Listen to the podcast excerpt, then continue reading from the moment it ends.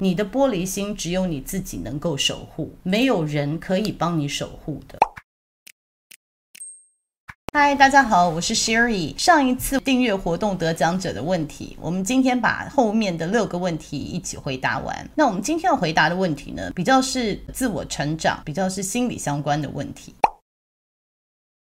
那我们先来看第一个问题呢。那玉兴是一位 INFJ 的朋友哦，他说他本身是害怕冲突的人。那看完 SBI 的影片之后呢，就跟自己比较亲近的家人跟朋友开始试图表达自己的想法哦。那可是得到的回应是：我理解你把我放在最优先的序位，但是我们彼此的性格不同，我就是无法像你把家人看得这么重要啊，或者是我就是无法控制自己容易不耐烦啊，说话的语气就是会比较凶啊。那他发现说。说已经表达了立场，可是症结点还是没有解开。那我们这位 INFJ 的朋友又继续谈到说，他其实是知道自己是情感很丰富、敏感又容易受伤的人，所以呢，他其实也蛮喜欢自己独处的，然后也避免社交。可是呢，莫名其妙的总是会成为朋友倾诉的对象哦。那他其实也很愿意当倾听者。但是总是觉得自己好像付出比较多，觉得心里不平衡。然后对于想要帮助亲近的朋友跟想要独处的这个两边呢，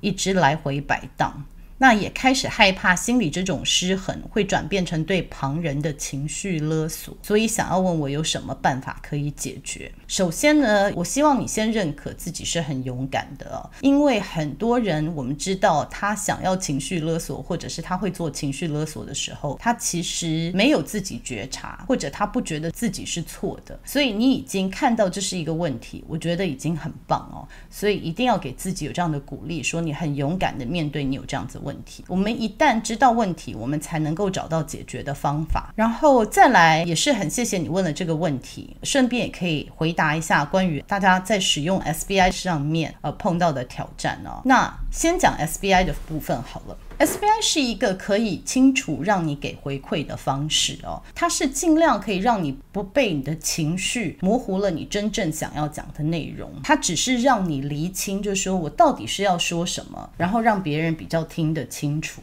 但是别人接受到这个讯息以后，他并不一定认可哦。因为 SBI 只是一个沟通的工具，只是一个沟通的方式，它的内容还是由你自己这里产出哦。我们可以控制的只有我们表达的方式，但是我们没有办法控制别人会不会接受我们有建设性的回馈，或者是我们的感受。就像如果你有朋友用 SBI 的方式告诉你说，其实你的玻璃心让他们觉得很难受，你也不能说改就改，就说你知知道了。第一个，你不一定想。改。第二个，你想改，你不一定改得了哦。所以，我想大家在用 SBI 的时候，一定要理解说，不是你用 SBI 的方式，别人就一定会正面的回馈。再来，更重要的是，在沟通的时候，你一定要能够接受别人跟你有不同的想法，别人有权利不接受你的回馈。然后第二个重点是，以前我们教授常讲，就是 meeting people where they are。那这个的意思呢，就是说你要走到别人的 level 跟别人说话。那我想大家应该有听说过，就是如果你要跟小孩子讲话，其实都会建议说你蹲下来，再跟他们一样的高度对话，这样子他们比较不会觉得有些恐惧，或者是你们的位阶不同。所以这只是心理学上面，就是说能够协助你跟小孩沟通的一个方式。那其实我们跟大人也是一样，我们讲的高度呢，比较是说你的心智上面的高度哦。你要理解说，每个人他的自我成长或者是发展的方向跟速度都不一样。就像我们做父母的，看到小孩犯了一个过错。然后，或者是看到小孩明明就是要走到他会受伤的路，可是在他那个年纪，在他那个状况，他就是还是听不懂哦。所以这就是人生嘛，就是智慧都是从经验累积来的。所以他没有经历过那一段，他也听不懂你要传递给他的讯息哦。所以我想说，meeting people where they are，就是你要跟对方在对方的高度说话哦，不是说你比较高，他比较低，只是说你们的高度不同。所以如果你觉得这是一个问题，可是别人就是站在不同的角度，他看不到这是一个问题，或者说他觉得这就是他自己哦，所以你没有办法请别人去改变，你能改变的只有你自己。所以每个人都在不同的高度、不同的角度看事情哦。比如说，我们大家看一个数学问题好了，你叫一个大学生要解释给一个幼稚园的学生，就算你用 SBI 告诉他，他还是没有办法法理解哦。所以这个也是我希望大家一定要能够接受的部分，就是说每个人现在的发展或者是他们的高度都不一样，所以他只能接受他能力范围可以接受的讯息。那接受到这样的讯息，他要怎么样反应，还是在于他，也是你没有办法控制的。那这就带到我们讲的第三点，就是划界限。你自己也有提到说有想要划界限，但是因为是很好的朋友，然后又是亲人，觉得不是那么容易可以淡出这个关系，或者是划界限的啊。那我想要提醒你，就是说你已经知道你自己有这样子的玻璃心了，你是这样子高敏感的人，那你也知道别人的想法了，就是你已经知道别人开的价，你也知道你自己。有多少能耐，你必须要做一个选择。那我举一个例子，就是说你去百货公司买东西好了，你看到一个包，你很喜欢，然后人家开价是两万块，那你手上只有一万块，你就是买不起，你现在就是买不起。那你可以做的有几个选择，就是说，诶，那我以后有钱了再买，或者是我换了一个包买，或者是说你请人家告诉你说，等到它打折你再回来买。那不管怎么样，就说现在你是没有办法买得起这个包包的，所以你。必须要做一个选择，也就是说，别人已经很明确的告诉你了，他们现在是没有办法能够特别保护你的玻璃心的。那你必须要自己想办法保护你自己，不管用什么样子的方式，淡出也好，或者是划界限也罢。但是你的玻璃心只有你自己能够守护，没有人可以帮你守护的。然后再一个要提醒的就是说，每一个人我觉得都应该把自己放在第一位，因为当你牺牲了自己去成。全别人的时候，除非你是打从心里觉得说我无条件的付出，要不然你就不要付出了。因为你一旦觉得别人欠你，你你是牺牲了自己去成全别人，最后那个人会变得很痛苦，那个人会想要远离你，因为没有人喜欢被追着讨感情债。所以千万不要觉得说我牺牲自己，所以我也希望别人牺牲来照顾我。这个是不太健康的关系，所以先照顾好你自己。等到你完全觉得说我的付出我不期待回报的时候，你才能建立一个比较健康的关系。那最后，我想也是最重要的建议，就是学习爱自己。因为通常我们看到，就是会对外寻求爱跟关怀的时候，很可能是你自己觉得内心有一些空虚，你没有办法填补，所以你期待别人填补你内心的空缺啊。但是我就说，有一个小孩子的玩具，就是你要填这个形状的玩具啊，就是你的内心也许有一些空虚。然后你希望别人照你的方式来填满你内心的空虚，可是别人给的爱，可能他们有给，只是给的形状是不一样的，所以你觉得你接收不到。但是因为你没有办法接收别人给的形状，所以你就会觉得别人没有付出。那其实这个对其他人也是不公平的啊。那再来就是别人也许被你宠坏了，不懂得付出，所以你划界限其实也是教育他，就说：哎，你不可以想来就来，想走就走哦。你也要尊重我，我也有我的需求。你要跟我在一个关系里面，你也必须要有一些付出。这些用话是我觉得没有办法让人家体会的，就是你实际划了界限，他们才可以领悟到说。哎，好像这个关系里面是需要有来有往的，所以你也不要因为自己的好心来宠坏了别人。那希望我的回答有帮助到你，那祝福你喽。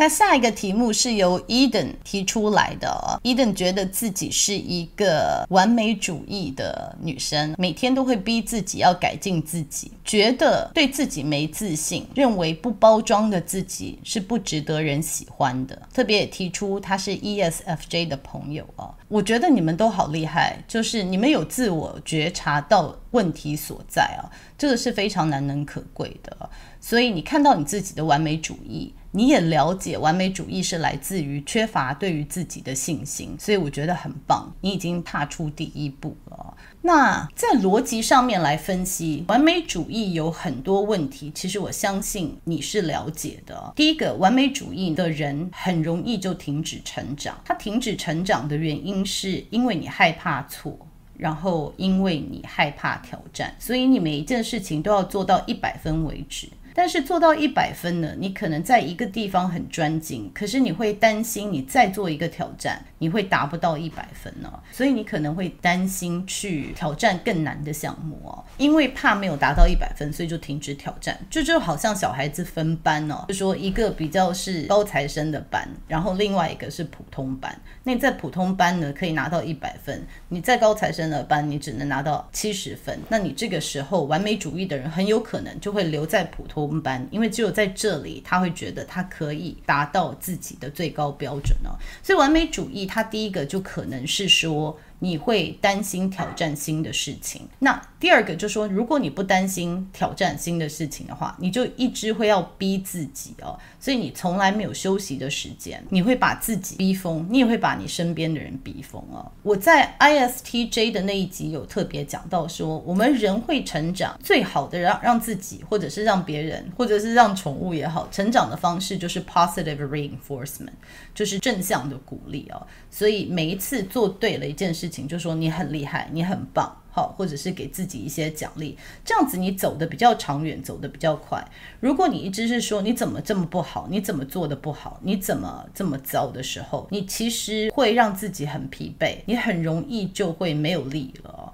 所以我在 STJ 那一集就有提到说，对自己这么鞭策的这么紧，你看似好像是让自己进步的一个办法，但是你可能走不了这么远，因为也许到中年的时候，你就会有一些身心的状况出来。那我觉得要彻底的改变完美主义这一点呢，首先我真的觉得要回去看一下，说你觉得你的完美主义是从哪里来的？是小时候你的父母让你觉得你一定要做什么事事情到完美，你才值得被爱吗？还是说你是兄弟姐妹里面或者是家族里面最厉害的那一个人，所以大家的期望都在你身上，所以你背负着大家的期望，所以你不能失败，或者是你是在完成你父母或者是其他人寄托在你身上的希望哦，或者是你感觉到只有你在完美的时候，别人才会爱你，才会欣赏你，只有在完美的时候，你才值得爱。那不管你的状况是哪哪一个，先去回想到底为什么你有这样子的完美主义，为什么你把自己逼得这么紧啊？因为你没有多说你的背景，所以我在这里也只能猜测。那我觉得不管原因是什么，我希望你可以帮我做一件事情。那我也希望自己觉得自己有完美主义的朋友，我们一起来做这样子的练习。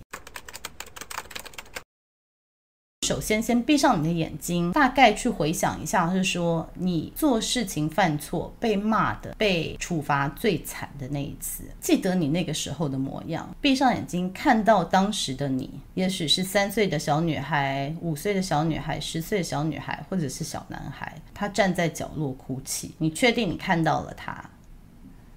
然后，我想你现在走过去，给他一个大大的拥抱。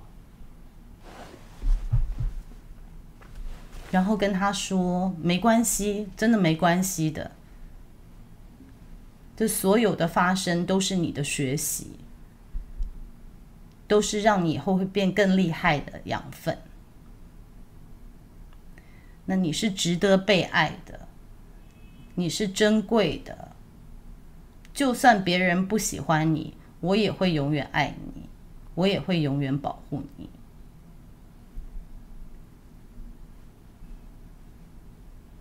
好，那我们可以张开眼睛了。我想，有的时候我们的完美主义来自于住在心里那个受伤的还没有长大的孩子哦，他一直没有被理解，他一直没有感受到这种无条件的爱跟包容，所以他一直觉得我必须要更好，必须要更好，这样子我才能够被爱。所以他很有可能是来自于内心的匮乏哦。所以我在想。如果我们可以的话，先拥抱你自己内心的那个孩子，就说你要告诉他，不管怎么样，现在你已经大了，你可以照顾好他。你答应会好好保护他，你一定会爱他，因为最终你一定要能够自己爱自己哦，自己照顾自己，没有人比你自己更了解你自己，所以好好照顾他，然后告诉他你是珍贵的，你并不需要什么事情都一百分才值得被爱。那我想试试看这样子，然后多看到自己已经很厉害的部分。以后我希望你在做事情，你要达到最高标准。是因为你自己觉得你想要挑战，而不是因为你担心没有做到，别人就会看不到你，或者是看不到你的价值。你会慢慢发现，你越来越能够接受自己犯错。一旦可以接受自己犯错了以后，你其实也比较有能力去接受别人的错误，跟比较能够爱别人，然后让你也变得比较平易近人，让别人更敢亲近你。没有一个人敢跟一个十全十美的人一直在一起，这样子他们压力也很大。在这里祝福你，希望你可以好好的跟自己内在的那个孩子对话，多给自己一些爱跟关怀。啊下一个问题是由 Esther Wu 所询问的哦。Esther Wu 是一位 ENFP 的朋友啊，他问的问题呢，就是他非常爱逃避，所有大小事情都常常会拖到最后一刻才开工。然后人生的哲学是得过且过，凡事 OK 就好，因为享受而不想面对现实挫败。对于人生的规划可以说完全没有，因为感到越深入挖掘，又辛苦又痛苦，不想看到自己的缺点跟苍白所以呢，他说逃避的时候呢，他完全不会感觉到痛苦，所以越来越会。依赖逃避的现象，那偶尔才会突然想起来，好像应该要认真面对问题，可是看起来人生没有任何规划，一片杂草，所以好像又觉得很烦躁，所以希望我可以给一些建议啊。那对于 ENFP 的 Esther，你说你逃避的时候完全不会感觉到痛苦，是真的吗？因为如果是真的，我相信你不会寻求协助才对啊，因为你完全不会觉得有罪恶感或者是痛苦，你应该就过得很好，不会有问题提出。了，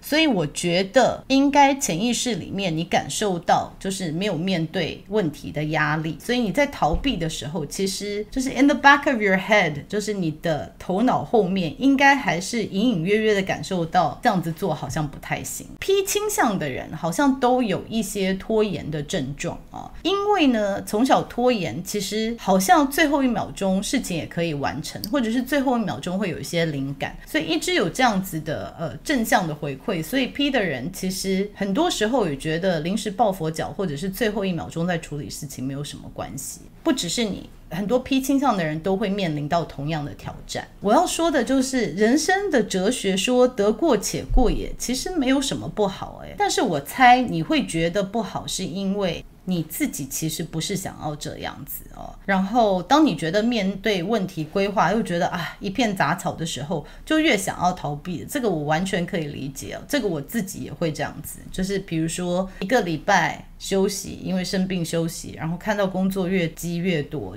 也就越来越想就是躺在床上就好，所以我常常也会面临到这样子的问题哦，只是到最后真的太不舒服了。就是你躺在床上也没有办法好好睡觉。其实你在逃避的时候，你那个压力还是存在的，因为你在你的心里你知道，其实还有很多事情该做。所以其实，在逃避的过程中，你也没有休息到啊。所以我会建议说，在你开始做之前，我们先看大方向，就是说诚实的面对你自己哦。就是你心里成功的图像是什么样子？我们先不要讲怎么执行，就是你先想一下你自己成功的图像是什么。每个人成功的图像都不一样，也许你成功的图像就是每天可以耍废八个小时，那只要工作两个小时没关系，这个也是你成功的图像。成功的图像真的不一定就是说要赚大钱啊，或者是事业做很大啊。我觉得每一个人他都有权利选择他最舒服的生活方式。那我在猜，你其实有成心理成功的图像，可是你大概觉得你成功的图像很奇怪。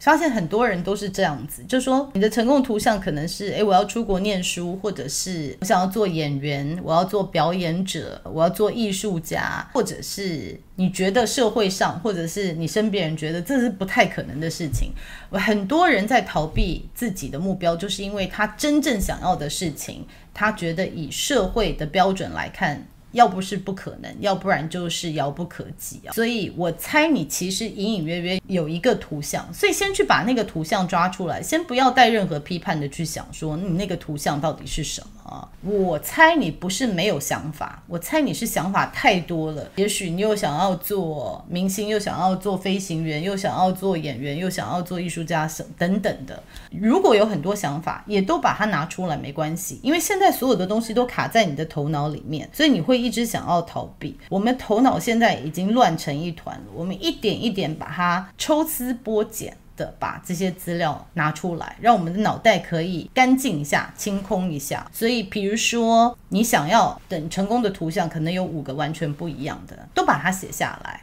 都把它列出来，然后我 ENFP 的那集就有说，你就试着去尝试看看，你就试着多去了解一下。比如说一个很遥不可及的事情是要做飞行员好了，或者是要做什么，不要一开始就说不可能，你先去了解一下嘛，先去看一下飞行员的书，先去了解一下他是要做什么事情，他是要念什么。那你真的念了以后，你发现说哇，真的太难了。果然像我想象的一样，我是不可能成为飞行员的。那你再把这个事情划掉，删除了以后呢，你可能就觉得说好了，这件事情已经没有卡在我的脑筋里面，就是以删除法。那我现在头脑又清空了一些哦，那就是一样一样的去尝试。比如说想要出国念书，那开始好，我先去看呃托福要考多少分，我念念看。那有没有这样的？就是说每一个可能性你都去探索它。你在做的时候，你会发现，其实逃避要花的能量，比你实际要去做事情的能量花得更大。我不知道你们有没有这样的经验，就是说小时候或者是刚上班的时候，好累哦，就是想要请假睡觉。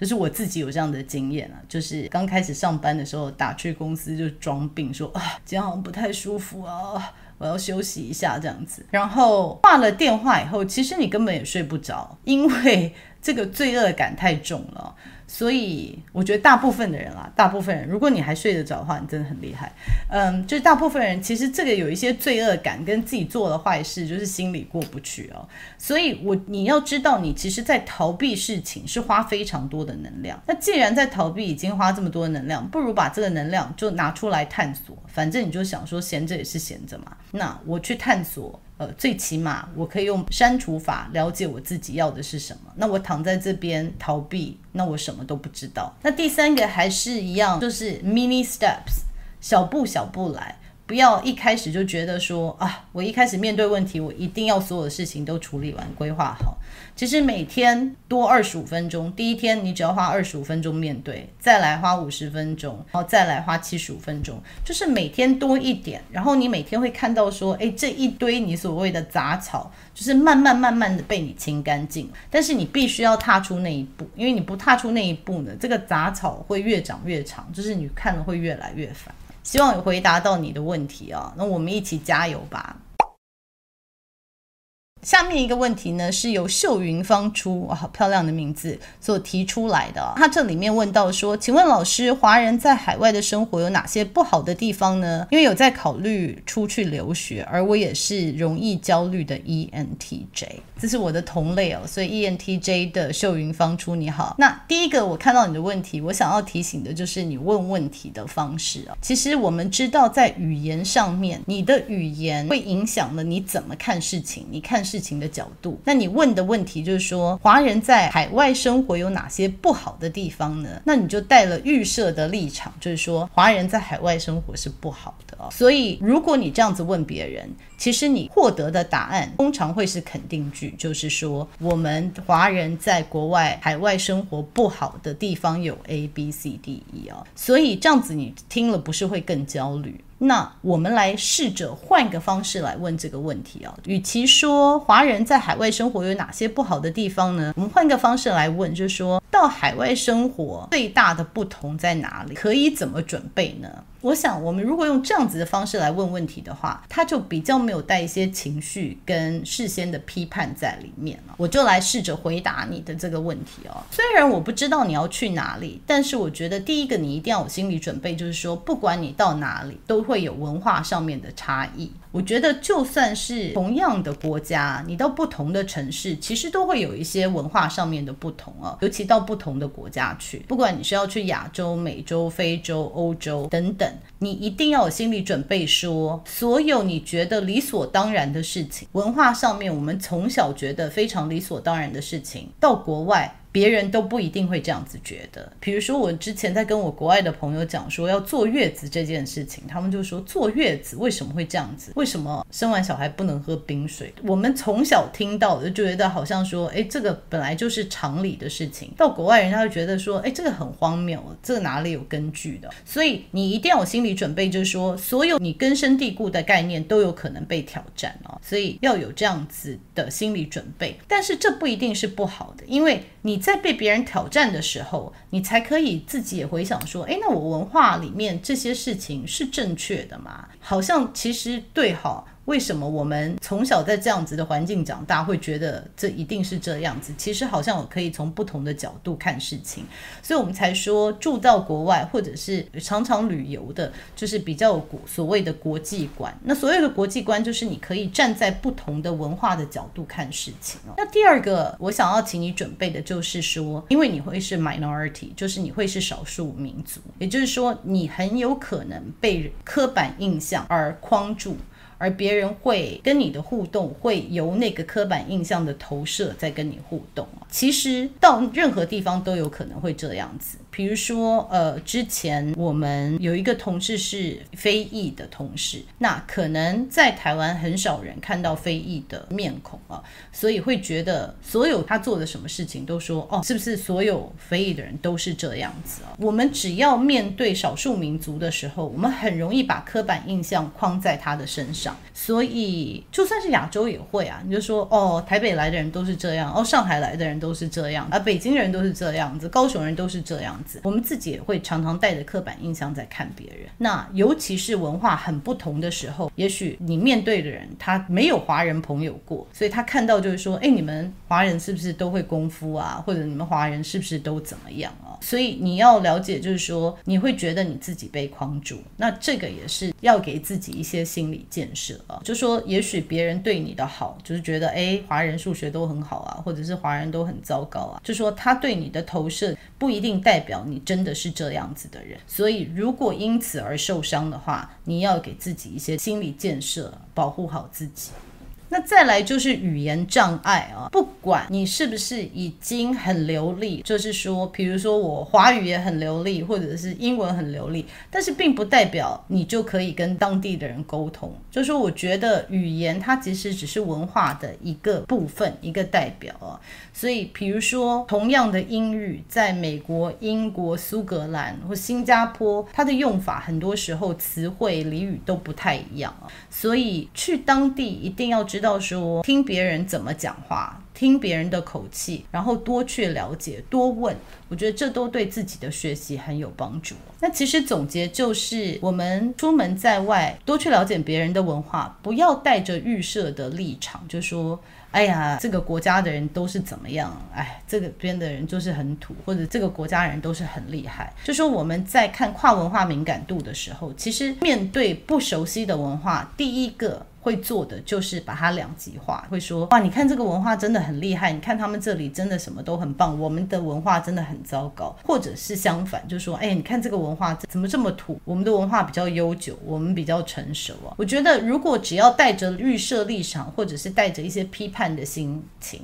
其实你在当地，你没有办法融入当地的文化，这个也会阻碍你的学习。所以，总之就是不要带着任何预设立场。反正你有这个机会可以出国，这真的是难能可贵。很多人想出国都没有办法哦。出国就是呃，让你可以开阔你的视野，可以多跟其他文化的人学习。所以，那祝福你，然后希望你一路顺风，然后在国外也可以好好的适应。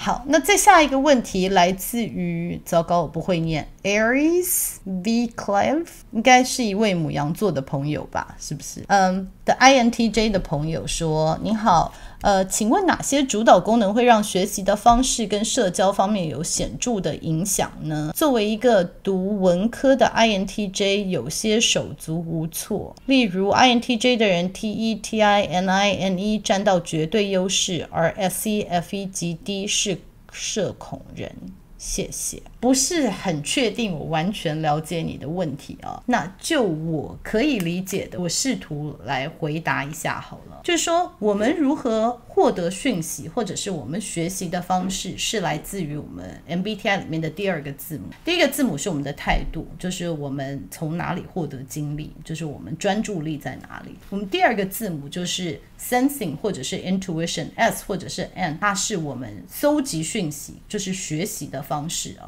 那我们之前有讨论到，就是说比较是 N 倾向的，就是直觉倾向 （intuition） 倾向的人，他喜欢的比较是大方向，然后看到大方向，看到一些线索。然后他喜欢看的是理论，所以他也会做一些联想，比如说看到一个杯子，他想到的是容器，他想到的是，哎，我还有什么其他的杯子？这个杯子是哪一个店买的？如果是比较 sensing，就是实感的人，他在讲一个杯子的时候，他就会说，哦，这个杯子有黑色，有什么颜色，然后它是什么样子的杯子哦。所以两个获得讯息的方式是不太一样的。所以 sensing 的人他不太喜欢看乱七八糟，就是很多理论的，他喜欢。的是 facts，就是事实哦。所以，我们讲到什么样子的人在学习上面会有优势呢？在学习方式有显著的影响，就是说。我们讲 S I 跟 S E 好了，内向实感跟外向实感。如果你的第一功能、第二功能是内向实感、外向实感，你比较喜欢就是透过过去自己的经验、过去的记忆跟现在看到的事实来学习，看到的东西、摸得到的东西、闻得到的东西，你透过这样子来学习。所以他的学习方式，一个是比较是回顾过去，可能是比较看历史等等。那另外一个外向。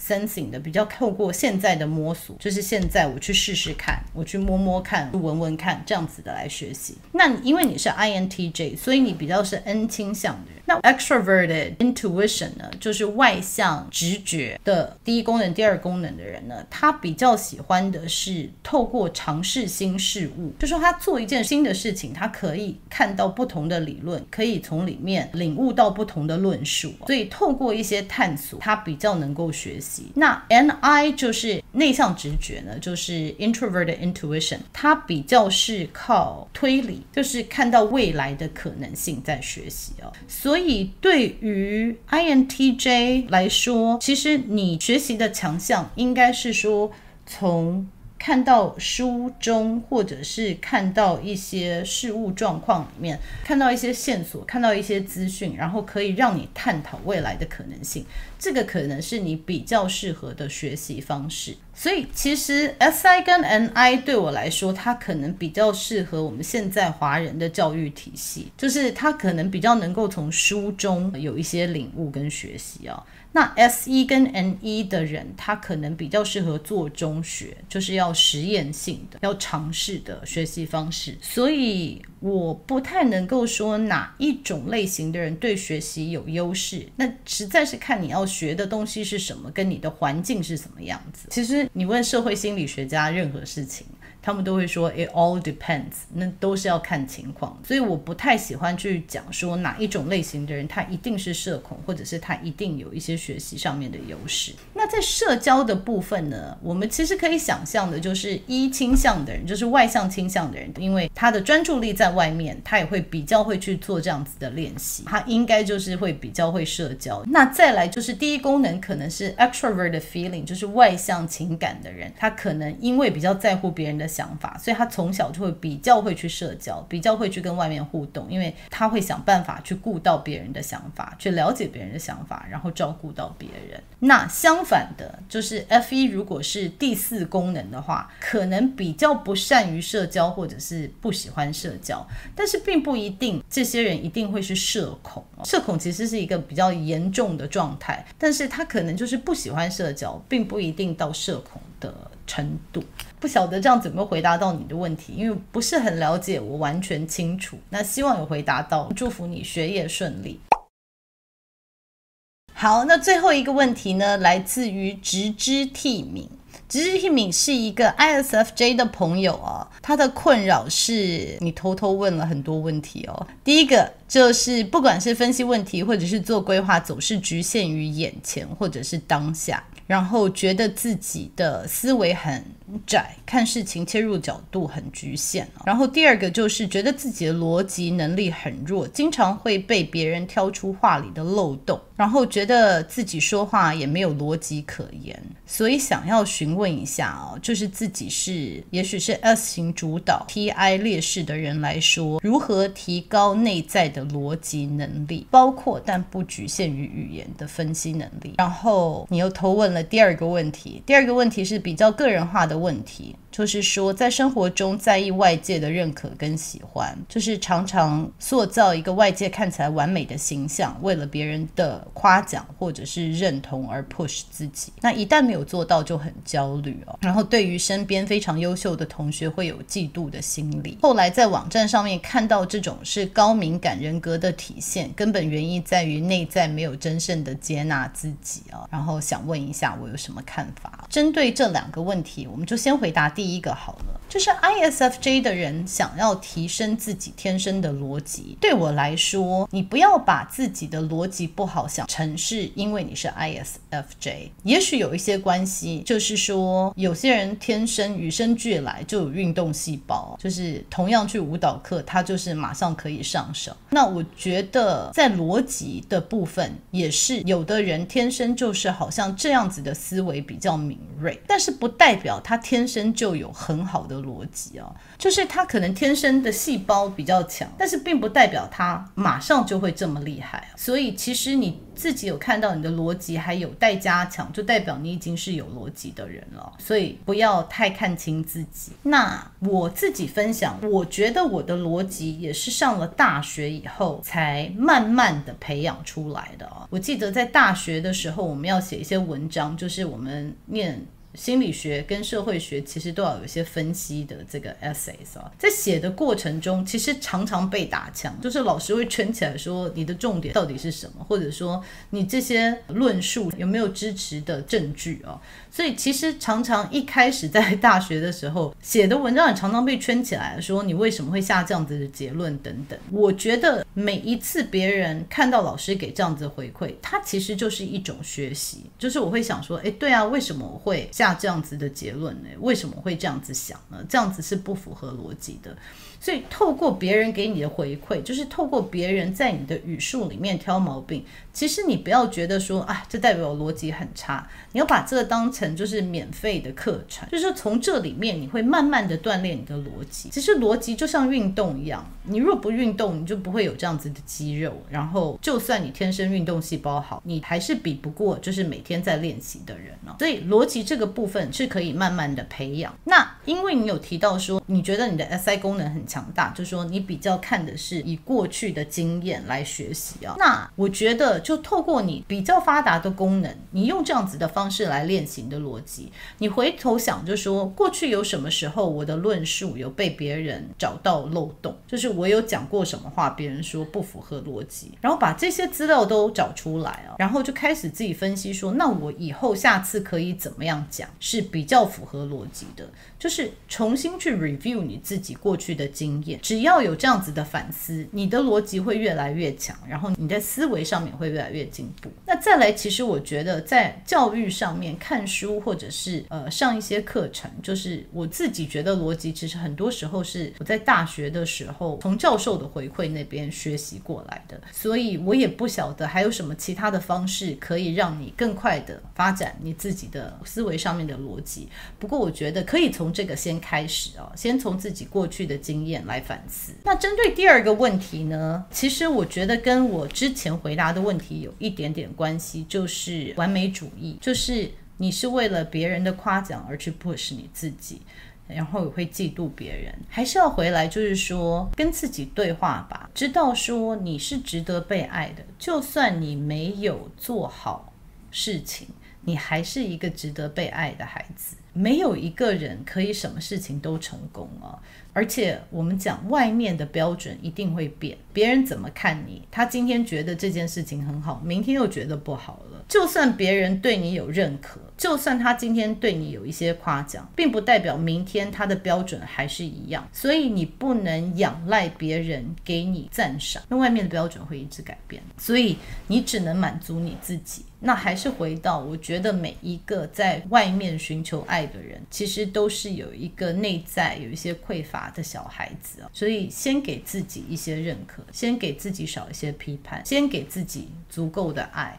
那我们先不要往外看。第二个想要提醒就是说，其实呢，大家都可以共好。这世界够大，是可以容得下大家的。每个人他们都可以有自己的舞台，一定也有人喜欢你这个样子的人。所以你不需要去嫉妒别人，先爱自己，先看到自己的特质是特别的，你是被需要的，然后再去了解，就是说这世界真的够大，可以容得下所有的人。一样祝福你，希望你可以早日跟自己的内在和解，不会因为要寻求别人的赞赏而去 push 你自己。那谢谢大家，我们满五万个订阅者的问题回答，今天就回答到这里了。我们现在的呃 YouTube 的订阅者也超过十万人了，真的非常谢谢大家给我的支持跟肯定。希望我们大家可以透过。我这个平台，我们可以分享自己的一些经验，然后可以在这里共学。那以后我也会更努力的跟大家分享一些心理学上面的知识，然后希望能够协助大家找到自己内在的力量。那我们今天就讲到这里了，我们下次见，拜拜。